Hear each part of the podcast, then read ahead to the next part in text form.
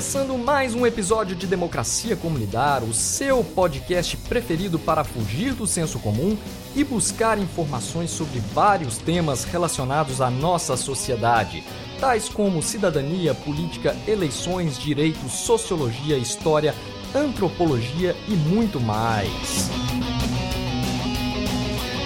Eu sou o Diogo Cruvinel e o episódio de hoje está sensacional nós vamos tratar sobre as dificuldades que as candidatas mulheres enfrentam para conseguirem se eleger aos cargos de representação política. E hoje eu estou particularmente muito feliz porque esse é o primeiro episódio do Democracia Como Lidar em parceria com a Associação Visibilidade Feminina, que tem como principal objetivo justamente fomentar o protagonismo das mulheres nos espaços de poder público e privado.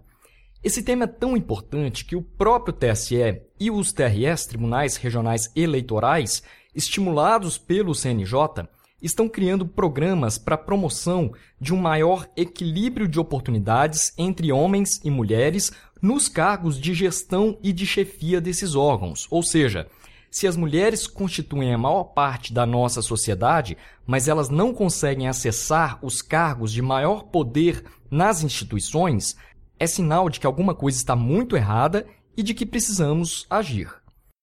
E foi pensando nisso que nós do DCL resolvemos abrir nossas portas e janelas e dar um merecido espaço para que minhas queridas amigas da visibilidade feminina, Poliana Pereira dos Santos e Carolina Lobo, apresentem dicas valiosíssimas para as mulheres que estão concorrendo como candidatas a prefeita ou a vereadora em seus municípios. Eu quero destacar ainda a colaboração das minhas amigas Lara Marina Ferreira e Tatiana Colli Vasileski Rodrigues, também da Visibilidade, na produção e elaboração do roteiro desse episódio. Polly, você já é de casa, já esteve conosco naquele maravilhoso episódio número 7 sobre a decisão do TSE que caçou uma chapa inteira por fraude à cota de gênero. Seja bem-vinda de volta. E Carol, estreante aqui, Seja, bem, seja bem-vinda pela primeira vez, espero que de muitas. Eu gostaria que vocês apresentassem aos nossos ouvintes, então, por gentileza, essas super dicas para as candidatas e também para os partidos, né? E depois apresentassem a Associação Visibilidade Feminina e a excelente guia que vocês elaboraram, claro. Então, a partir de agora, o programa é todo de vocês. Bora lá? Muito obrigado, Diogo. É uma alegria estar aqui mais uma vez no DCL, né? Uma oportunidade de falar aí sobre democracia e especificamente sobre a participação e a importância da participação das mulheres no contexto democrático. Eu sou Poliana, meu nome é Poliana Pereira dos Santos. Eu sou hoje presidenta da Associação Visibilidade Feminina, mestre em Direito Político e assessora no Tribunal Superior Eleitoral. Olá, Poli, olá, Diogo. Também para mim é um prazer imenso participar aqui do Democracia Comunitária. Eu aprendo sempre muito com esse espaço. E eu sou a Carol, eu sou advogada, sou advogada especialista em, em direito eleitoral, trabalho como assessora de alguns partidos políticos, sou é, mestranda em direito político na, pela UFMG e sou também tesoureira da Associação Visibilidade Feminina. Então é um prazer estar aqui com vocês hoje. Carol, se a gente for pensar aí, né, sintetizando, quais as principais dificuldades que essas mulheres aí vão poder enfrentar em 2020, é, a gente pode começar exatamente com o problema das candidaturas fraudulentas. E eu não esqueço, em 2010, de ter visto uma chuva de pedido de registro de mulheres sem foto ou com foto parecida que foi tirada de Facebook, com assinatura, é, várias assinaturas, todas com a mesma letra, né? Quer dizer, eu não sou uma especialista, né, para verificar a falsificação de assinatura, mas a gente, isso acende um alerta quando você vê todo esse pacotinho junto, né? E isso acontecia, né? Aconteceu, na verdade, depois daquela virada lá em 2009, quando a gente começa a exigir que o partido tenha, que independente da quantidade de candidatos que ele efetivamente apresente, né, que ele tem um limite ali, ele não pode apresentar tantos quantos ele queira, é, daqueles que efetivamente ele apresentar, tem que ter 30% de mulheres. Aí o partido começou, né, e geralmente, né, quando a gente fala das cotas para as mulheres, apesar de ser o mínimo, acaba virando o máximo, né? Então a gente acabou tendo esse máximo observado aí dos 30%, mas cumprida pro forma, né? E aí como isso começa a ser, a ser repetido e tal, a justiça eleitoral começa a ficar mais atenta. Qual que é o problema disso para as mulheres, né? O que, que eu já vi acontecendo também? O partido pede, né? Porque às vezes a mulher não sabe, mas às vezes a mulher sabe, faz isso para ajudar alguém, né? Um amigo, um parente, ou, né? Enfim. Aí ela topa, fala: tudo bem, você é ali candidata só para poder preencher, não precisa fazer nada? Nada. Aí o partido fala que ela não precisa fazer nada, e o que, que ela faz? Ela não presta contas. E prestar contas é uma obrigação. Se ela não presta contas, ela fica sem quitação eleitoral. Qualquer um de nós aí que não entende nada de eleitoral sabe que você precisa da quitação para um monte de coisa. Então a mulher acabava tendo uma série de problemas por estar sem quitação eleitoral porque ela achou que estava quebrando o galho de alguém. E aí pensando só numa questão objetiva e particular da mulher, né? Por outro lado, a gente ainda tem o problema da democracia, porque você está aí falseando uma realidade, né? Você tem uma ação aqui que é para poder tentar aumentar o número de mulheres na política e o que você está fazendo é uma maquiagem, né? Você coloca um monte de gente que não é candidata numa lista depois saem com aqueles dados. Ah, tá vendo? As mulheres não são eleitas, as mulheres. Mulher não vota em mulher, tarará, tarará, aquelas histórias que a gente cansa de ouvir e que nós estamos cansados de saber que não são verdade, mas que colam, né? E não podem colar. Exatamente. E aí, quando, quer dizer, a quitação já era um problema imenso. Porque você, elas, essas mulheres depois elas não conseguiam, se ela fizesse um concurso, tomar posse no concurso, fazer matrícula numa universidade pública, tirar um passaporte, né? Que são algum, algumas das, é, dos resultados práticos de não se ter uma quitação eleitoral. Mas quando você pensa e com a instituição do, dos fundos públicos, né, do Fundo Especial de Financiamento de Campanha, e a utilização dessas candidaturas para repasse de recurso, você, a gente também precisa lembrar para todo mundo que quando você não consegue comprovar o uso desses recursos, ou quando você usa indevidamente, e aí nesse caso é uma utilização indevida, porque teve mulher, por exemplo, que recebeu o recurso e mandou fazer um material para um candidato homem e ela nem aparece no material, ela é condenada a devolver esses recursos. Então, ela já tem todas as dificuldades, todas aquelas limitações, todas as barreiras sociais é, e econômicas ali que já, que já estão postas para ela, tem todo o preconceito, dificuldade às vezes da família aceitar que ela vai é, dispensar o tempo dela para uma atividade ali de campanha pública e não doméstica para a casa dela, e ela ainda é condenada a devolver um recurso, né? Então, assim, é, isso, é, é, isso é super grave, é um problema super sério que a gente precisa, que a gente entendeu que era preciso divulgar. E assim, mas por outro lado, quando a gente pensa nesses, nesses recursos públicos, porque senão parece que só tem problemas, né, Polly? E a gente tem que reconhecer que, com todas as limitações e dificuldades, a gente tem avançado, e tem avançado talvez não a passos, é, na velocidade que a gente gostaria, mas tem avançado.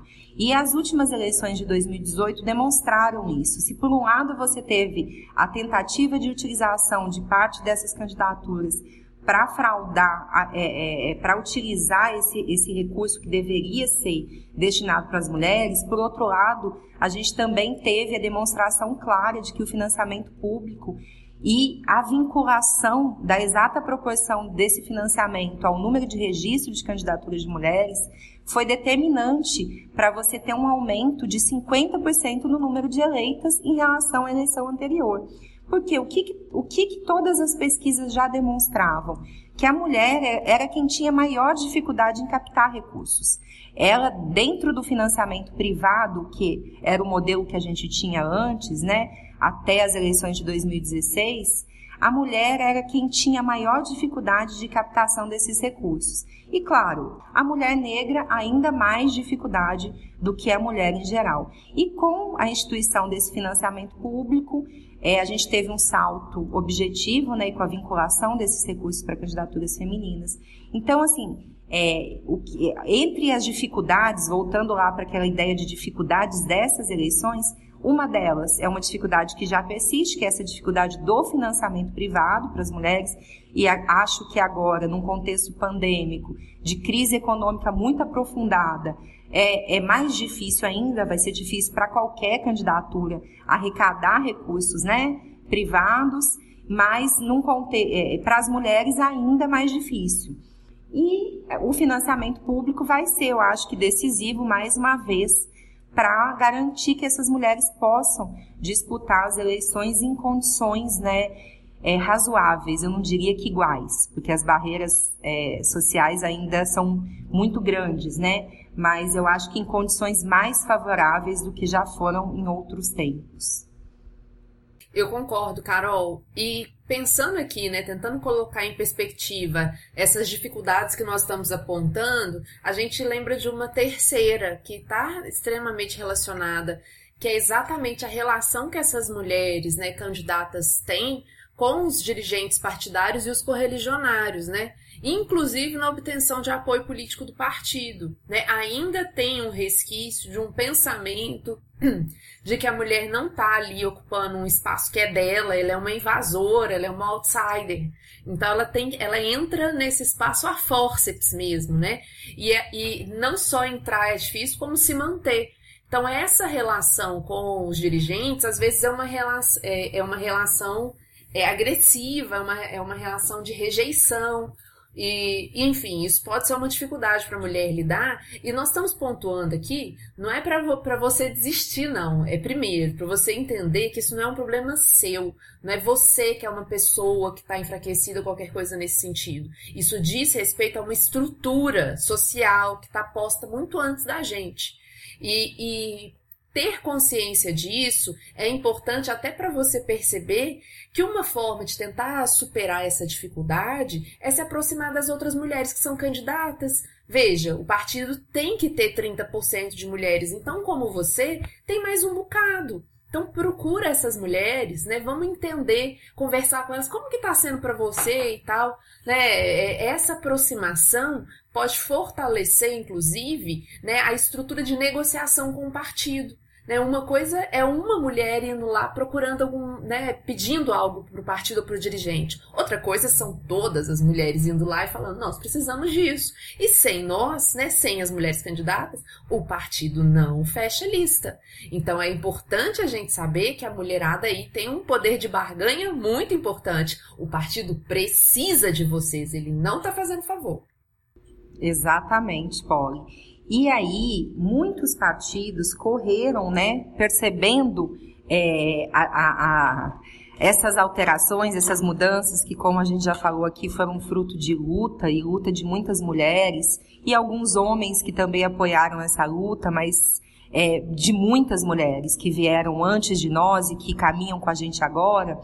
É, é, os partidos também correram atrás. Porque é isso, porque com listas próprias, se você tiver 30% de candidaturas é, inexpressivas, você tem 30% de pouquíssimos votos, né? Então, os partidos também tiveram que se atentar para essa dificuldade. Correram atrás, muitos deles institu instituíram né, as secretarias de mulheres e passaram a tentar organizar aquele programa de, de participação e difusão da, da mulher na política, né? Que é um programa obrigatório que os partidos tem que ter e tem que investir recursos do seu fundo partidário.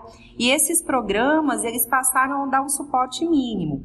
Muitos partidos têm, outros ainda não têm, então a candidata ela tem que correr atrás para saber, tem que procurar o diretório municipal e falar, olha, cadê a secretária de mulheres do meu estado, do meu município? O que, que o partido pensa para a gente? Quais são as nossas bandeiras? como a gente vai ser financiado. Às vezes você não vai receber dinheiro diretamente, mas você vai ter um, um suporte jurídico, contábil, uma agência de propaganda que vai fazer o santinho. Então, por exemplo, eu trabalho com um partido que que contratou uma assessoria nacional para todos os estados. Então tem lá cardzinhos diários que são enviados para todas as candidatas. Algumas têm assessorias próprias, mas a grande maioria não tem, né? Porque como a gente já falou. Então isso é super importante. E para além dos partidos existem também uma série de associações e de movimentos que vêm se organizando para dar esse suporte assim como a visibilidade fez a guia em conjunto com a Secretaria da Mulher, existem outros movimentos que têm feito é, aulas, cursos, que têm ajudado na, na, elaboração de cards, em cursos de como fazer as suas mídias sociais, né? Porque existem uma série de regras também. Se a gente falou que tem regras para execução financeira, tem regras para propaganda também, que as candidatas têm que seguir. Na nossa guia tem a, a, a guia, por isso eu, a gente, eu quero convidar, reconvidar, né, Poli, todo mundo que é é, que escuta o Democracia Comunitária baixar a nossa guia e o suplemento dela, porque a gente teve que fazer um suplemento para atualizar com essa alteração da, da, data das eleições. Muitas datas e muitos prazos foram modificados. A gente fez esse suplemento e lançou agora na última semana. Ele está todo atualizado. E aí tem as regras de propaganda, porque a candidata, por exemplo, se ela for mandar fazer um material impresso, ela precisa colocar o CNPJ de quem está pagando o material, o CNPJ da gráfica, a tiragem com o número de panfletos que está sendo rodado. Para o material digital, ela precisa necessariamente ter lá a legenda do partido dela. Se ela estiver aparecendo com a coligação majoritária, tem que ter lá o nome da coligação e os partidos que compõem. Então tem uma série de regras que precisam ser seguidas para ela não ser multada, porque, claro, quando a gente infringe essas regras, tem consequências. Então as candidatas precisam né, ter esse suporte. Primeiro, para que elas consigam se fazer ouvir, né? para que elas exerçam o seu direito de expressão e para que o eleitorado também receba, né, é, possa exercer e, e usufruir do seu direito de informação, que já está tão prejudicado nesse contexto de isolamento social, de dificuldade, né, de a, a gente, é, eu sempre converso com algumas candidatas e elas, elas falavam, ah, doutora, mas ah, só o que eu tinha para fazer era sola de sapato, andar, apertar a mão das pessoas e agora com esse isolamento, nem apertar a mão das pessoas eu posso mais. E é exatamente isso. Então, como se reinventar nesse contexto? Como fazer chegar às pessoas as suas propostas, os seus ideais, as suas defesas, né? Aquilo que você quer fazer, o que você quer mudar na sociedade, o que você quer manter, o que você quer construir de novo. Então, por isso que é super importante procurar dentro dos partidos esse, apoio e eu acredito, como eu falei, que muitos deles já entenderam que eles precisam dar, porque eles precisam de mulheres é, e eles precisam de 30% da sua lista competitiva, e também nessas, nessas, nessas parceiras da sociedade civil, né, nesses movimentos. Eu não vou citar um aqui para não correr o risco de esquecer outros, porque são muitos. E, e na, na, no site da Visibilidade, na nossa guia, tem várias parcerias na, na internet que a gente pode encontrar que estão nesse processo e estão contribuindo muito, né? Bom, e já que nós estamos falando aqui da visibilidade feminina, eu acho que a gente precisa dizer do que, que se trata, né?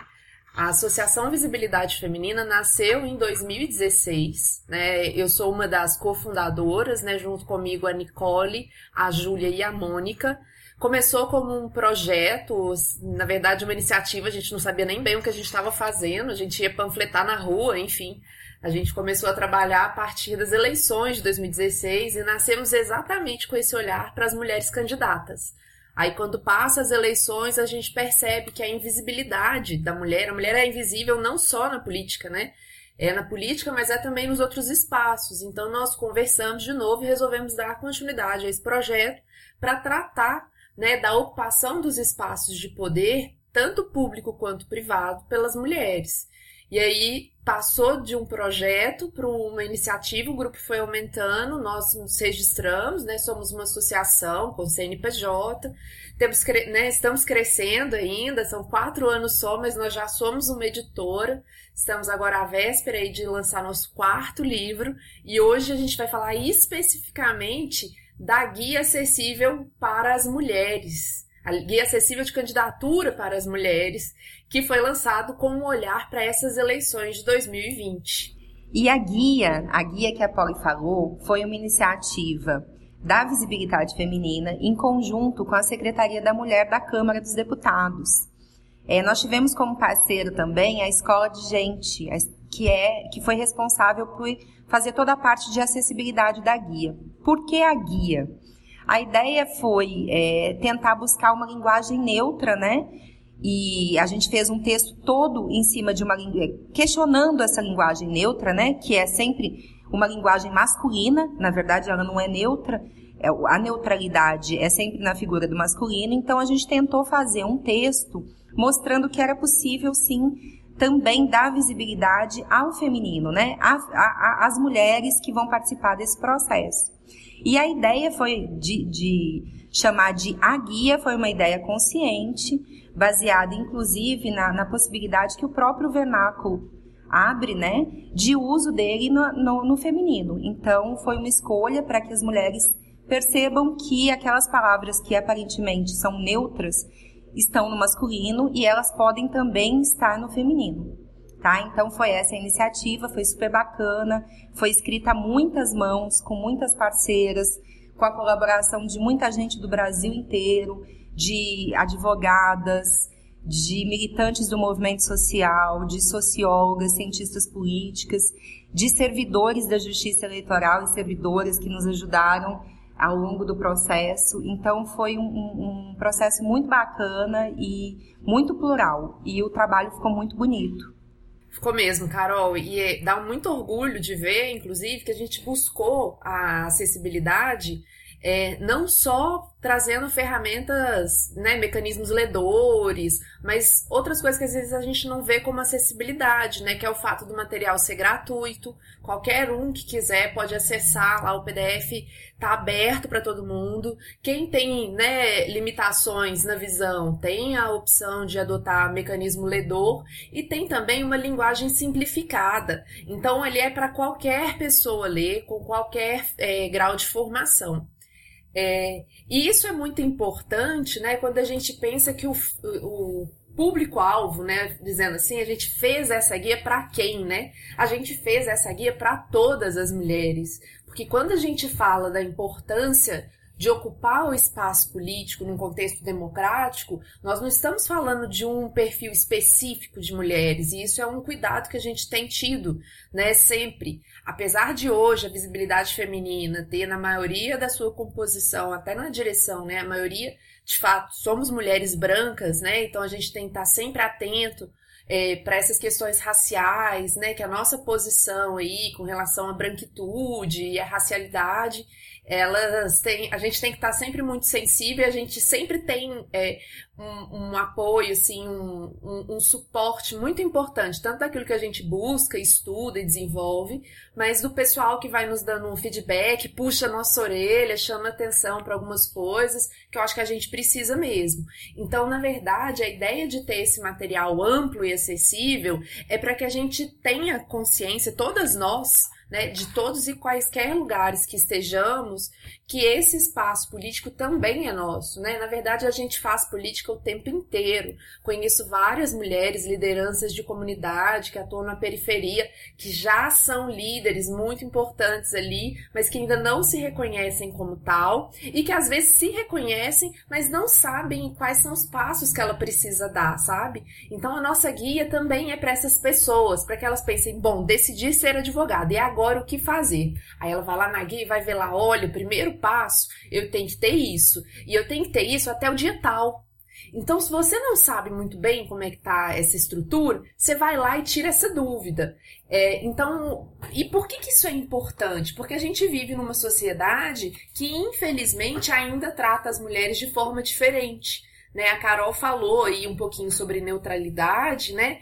E tem toda razão, a gente não vive num ambiente neutro. Até as escolhas, né, do português, a gente está aí falando, né, da, da, escolha da linguagem, né? A linguagem e o conhecimento é poder, né?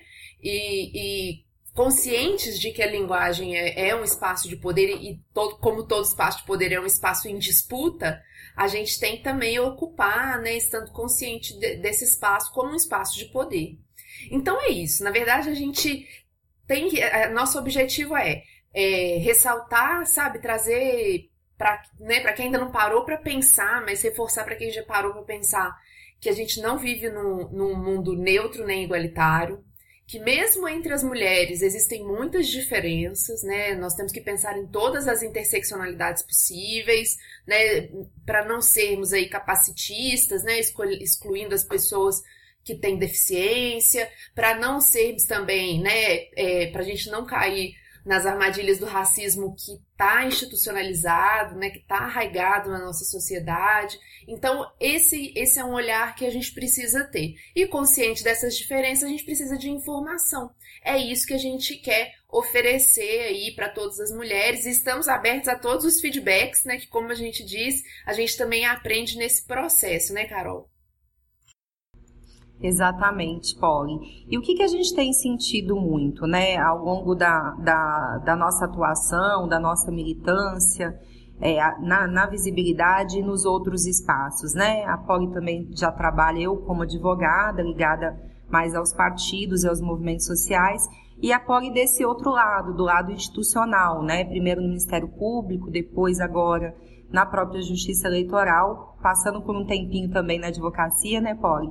Mas é, a, gente, a gente percebe que, de fato, o perfil das candidatas e das mulheres que participam dessas atividades é um perfil majoritariamente de, de mulheres lutadoras mesmo, trabalhadoras, com, às vezes, baixo, é, é, é, vem de classes mais subalternas, né, que tem mais dificuldade econômica e que tem uma formação, na, majoritariamente, nas chapas, uma formação acadêmica mais baixa e que faz parte, inclusive, desse processo de luta real daquelas comunidades. Então, é, é, às vezes elas não têm essa formação mais acadêmica que lhes daria um conhecimento da legislação, mas elas têm uma, um, um, conhecimento profundo sobre as, as mazelas e os problemas que a sociedade, que a comunidade dela pre, precisa né, superar para que as pessoas tenham uma vida digna.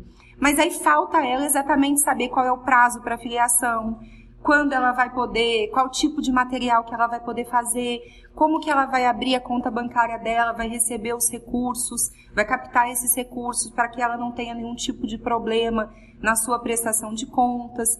Então, quando a gente olha, sobretudo nas eleições municipais, né, que são eleições com mais é, chão, com mais pé no chão, com mais cara é, são mais, com mais cara de povo, né? São muito, muito, são chapas em todos os municípios, muito ligadas às comunidades mesmo, aos bairros. A gente vê que a gente percebia, né, que tinha essa defasagem de é, legislação clara, sucinta e que fosse inteligível, não só para a parte da candidatura especificamente, mas também para a parte da formação de de propostas para o entendimento de quais são as funções de cada órgão, o que, que uma vereadora faz, o que, que a prefeita faz.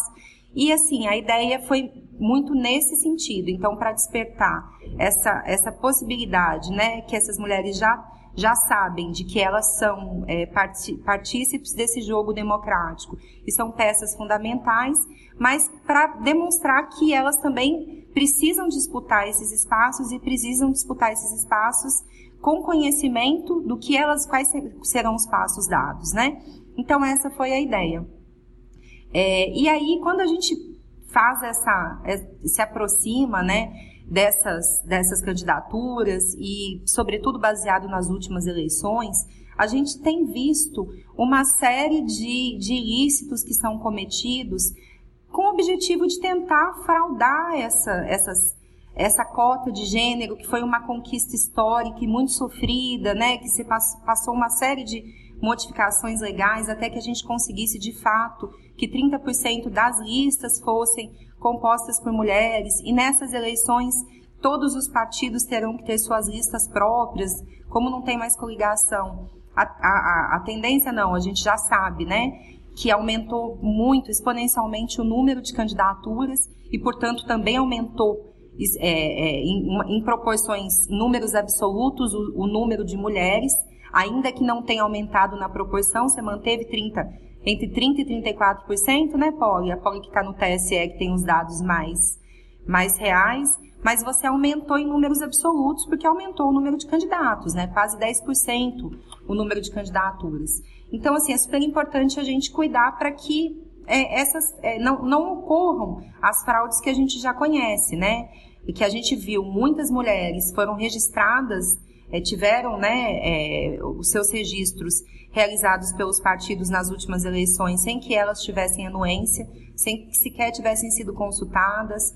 A gente viu casos em que as contas das mulheres receberam recursos para repassar esses recursos para contas de homens. E eu acho que nessas eleições, com a cota de gênero é, associada com a cota de raça, que foi uma inovação, né? É, muito recente, isso tende a, a, a, acontecer, pode ser que aconteça de novo. Então é super importante a gente capacitar essas mulheres, essas candidatas, para que isso não ocorra, né? Nossa, Carol, e tem muito material legal. A grande maioria, inclusive, gratuito, né? Para quem quiser acessar e tal. Então, nós estamos falando da nossa guia, do nosso suplemento, mas tem muita coisa para a gente poder procurar, né? Para as mulheres. Tem muita gente querendo que as mulheres né, ocupem de fato esse espaço que é nosso, né? E aí nós estamos falando sobre essas questões todas e eu volto, né, a lembrar que a gente ainda tem mulheres dentro desse grupo todo, né, que tem mais dificuldades ainda, né? Nós podemos pensar aí nas mulheres negras, nas mulheres trans, né, que ainda vão encontrar alguns óbices aí também culturais, né, é, para poder é, lançar essas candidaturas. Para essas mulheres, eu queria dar duas, dois toques que eu acho que são importantes. Primeiro, para as mulheres trans, né? As mulheres trans entram na cota normalmente. Né? A gente lembra aí que o nome social pode ser usado como nome de urna, né? E se estiver tendo algum problema com o partido, isso é resolução do TSE, vai lá na informação e pode falar com certeza: esse direito é seu, você entra na cota, tá tudo certo. E as mulheres negras, agora a gente tem uma novidadíssima, né? Muito recente, que é essa cota específica para as candidaturas negras, né? E aí é bom a gente saber como é que funciona. Né? Quando você está ali no seu partido, você tem que entender uma coisa. Primeiro, a gente vai dividir os candidatos homens e mulheres. Né? Ah, então é 30% de mulheres? Depende, é pelo menos 30%. Se o seu partido tiver 40% de mulheres, é 40% que vai ser divisão. Né? Então você pega lá esse dinheiro e esse tempo de propaganda e separa primeiro considerando homens e mulheres. Esse é o passo 1. Um. O passo 2 é pegando ali aquela caixinha das mulheres. Né? Depois de ter feito a separação com os homens entre as mulheres, quantas são as mulheres negras? E aí eu lembro que a decisão do TSE, ela junta pretas e pardas, tá? Então essa declaração ela vai ser contada, ela vai ser somada dentro dessa caixinha que eu vou verificar o percentual. Né? Tem 5%, 10%, 20%, 60%, 90% de candidaturas negras. É aí que vai estar tá feita a divisão. Ah, então tem obrigatoriamente que dividir igualmente entre todas as candidatas? Não. Né, o partido ele tem aí uma autonomia. E aí eu volto aqui para vocês para chamar a atenção desse poder de barganha, né? A gente vai precisar negociar também com o partido, ver o que, que eu consigo levantar. E, e para negociar e para poder ir atrás, é bem importante você ter consciência daquilo também que você pode oferecer, no sentido de capital político, né? Onde, o que, que você representa, o grupo que você está acompanhando, trabalhar em conjunto, né? Fortalecer aí essa rede, né? Todo mundo. A gente vê muito isso acontecendo, às vezes, nas candidaturas coletivas né? Bom, tem uma série de incertezas e dúvidas sobre candidatura coletiva. Não tem nenhuma lei dizendo como faz, mas também não tem nenhuma lei dizendo que não pode fazer. E elas são muito, e elas podem ser muito úteis às vezes para esses é, para esses grupos periféricos que às vezes têm mais dificuldade de chegar nesses espaços, né? Tem visto, né? Isso é uma observação inicial. A gente vai precisar é, pesquisar e entender um pouquinho mais para ver como é, o que, que, vai acontecer com essa regulamentação, ou se não vai ter regulamentação específica, e na prática como vão ser essas candidaturas coletivas que estão sendo uma tendência. É, uma primeira visão que eu, que eu tenho aqui é que eu acho que ela pode ser interessante. O problema é que isso pode gerar uma divisão dentro do partido, né? E aí é ver como isso vai ser ajustado e adequado e tudo isso, gente. Nós já estamos fazendo política antes de ser eleito, né? Você está buscando é, política a gente faz na vida no dia a dia, mas você está buscando o espaço político por excelência a partir de um, de um cargo eletivo, né? Você está querendo ser candidata, querendo ser eleita. Então você vai ter que exercer essa política sua aí durante toda essa experiência partidária, né? Essa dificuldade dificuldade aí nós vamos ter, mas ela, ela é inerente aí, e aí por isso que você precisa colar aí na sua rede, fortalece, aí tem dia que vai ser mais difícil, aí você liga para aquela amiga, pede aquele biscoito, fala, amiga, me ajuda, escuta aí que você tá indo bem e junta força, porque aí a gente segue, né? Não, Carol? Exatamente. E uma outra coisa que é bem importante a gente ficar de olho também nessas eleições, porque a gente viu muito acontecer no passado recente no país, é uma violência política contra as mulheres, né? Contra as mulheres que disputam os espaços de poder, que ocupam os espaços de poder. Então é super importante que a gente, é, como eleitora e como candidata, fique de olho nisso, preste atenção como as pessoas estão se comportando, como é o tom de cada proposta ou de cada comentário que a candidata recebe, como o candidato se posiciona ao falar dela.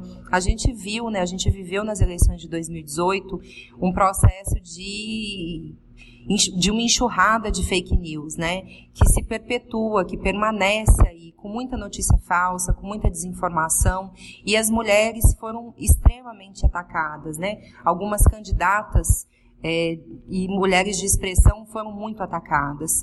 E, para além da questão do ataque verbal, a gente teve, inclusive, uma mulher, uma, uma, uma vereadora eleita, uma grande liderança, que sofreu um ataque que foi, inclusive, fatal. Um ataque que ceifou a vida dela, né? Que foi a Marielle Franco e que a gente está aí, desde então, esperando respostas para saber é, o que aconteceu, por que aconteceu, né, como aconteceu exatamente. E já teve agora, recentemente, uma outra candidata, também do Rio de Janeiro, que sofreu, é, ela sofreu, né, ameaças, ela pediu apoio à ONU. Então, para além da, da, da questão simbólica e da, da violência verbal e dos ataques a partir das fake news, tem também os ataques físicos que essas mulheres vêm sofrendo. E bom, se a gente pudesse pensar aqui, né, juntando todas essas, essas informações e essas ideias que a gente trocou nessa conversa agora, né, Carol?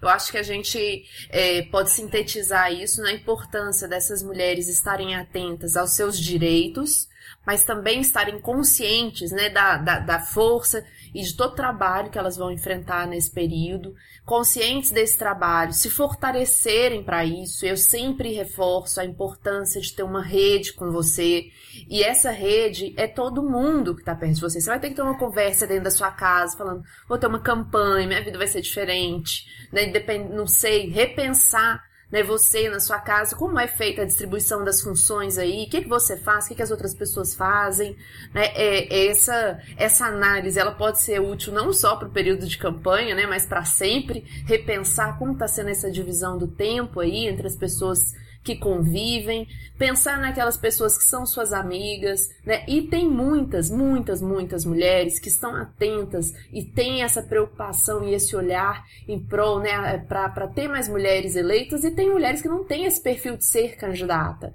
né? Você que é uma mulher que é sensível ao tema, mas que não é muito tímida, tem uma outra atuação, um outro propósito de vida, você não quer ser candidata. O que, que você pode fazer? Se aproxima dessa candidata, né? Conheça as candidatas né? Você escolheu, nossa, essa aqui é bacana, tem tudo a ver comigo.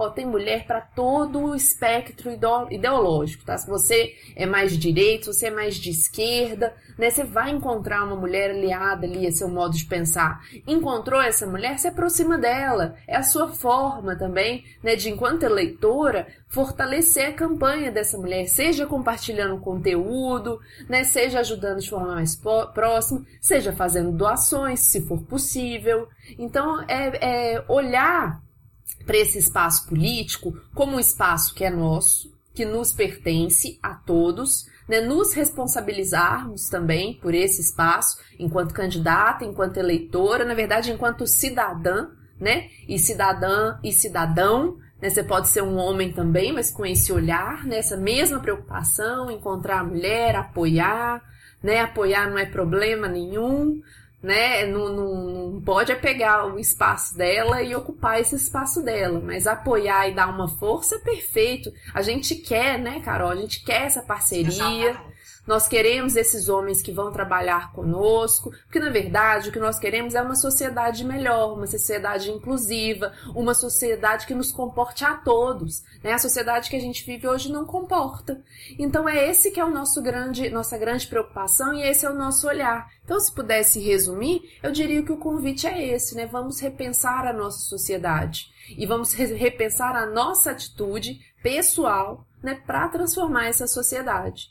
A guia acessível é a contribuição que a visibilidade hoje está tá, tá dando para essa mudança. Nós estamos aí também disponíveis com um monte de projeto bacana, né? A editora quer ajudar, compra um livro nosso lá, toda, toda a nossa todo o nosso trabalho é fruto de doação, né? Todo mundo que está ali junto é, é, por uma, é por um ideal mesmo, é porque acredita na pauta, está dedicado. Então vai lá no nosso site visibilidadefeminina.org. A gente está no Instagram, no Facebook, no Twitter e assim não só a visibilidade, mas tem vários outros grupos, você pode se identificar mais com outros, mas encontre aí seu espaço, seu lugar e vamos fazer uma transformação.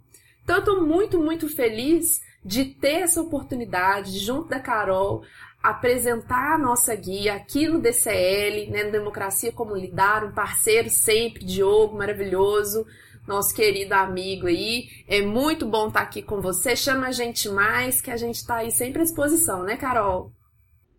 Exatamente. E eu acho que a Poli fechou assim com chave de ouro. O convite é esse mesmo, é da gente pintar né, o poder com a cara que tem o Brasil, né, que é um, um país diverso, com mulheres e homens das mais variadas matizes ideológicas, da, das mais variadas raças, é, e, e, que o poder precisa ter essa cara também. As nossas instituições precisam ter a cara de cada um dos brasileiros e das brasileiras que formam esse país.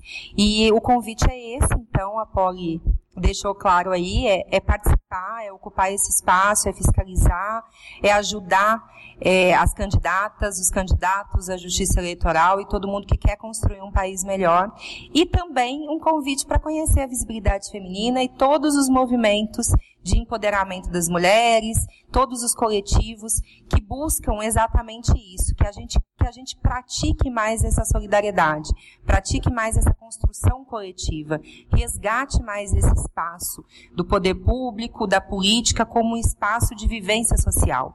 Nós precisamos todos e todas dos outros, né? Então a gente precisa que todo mundo participe e, e, que todo mundo se incorpore e se responsabilize por isso. Então, acho que é esse o convite. E, no mais, agradecer profundamente. É sempre um prazer participar é, com vocês. É sempre um prazer escutar a Polly, é sempre um prazer escutar o Diogo, que foram meus professores, com quem eu aprendi muito e que seguem sendo, né?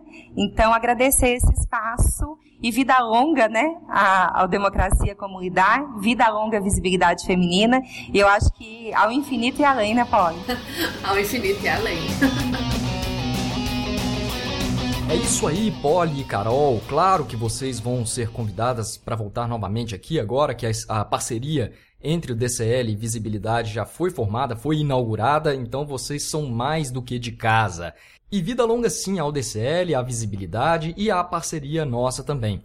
E se depois de ouvir o nosso bate-papo você ainda tiver alguma dúvida, não deixe de interagir conosco no Instagram, Democracia como Lidar e Visibilidade Feminina, Deixe lá o seu elogio, sua opinião, sua dúvida ou sua crítica para que a gente possa continuar essa conversa. E o mais importante, se você tem algum amigo, parente, irmão, primo ou conhecido que curtem podcast ou que curtem democracia, né? Não deixe de recomendar para ele ou para ela o Democracia Como Lidar e o site da Visibilidade Feminina. Essa indicação é muito importante para nós. Um abraço e até a próxima!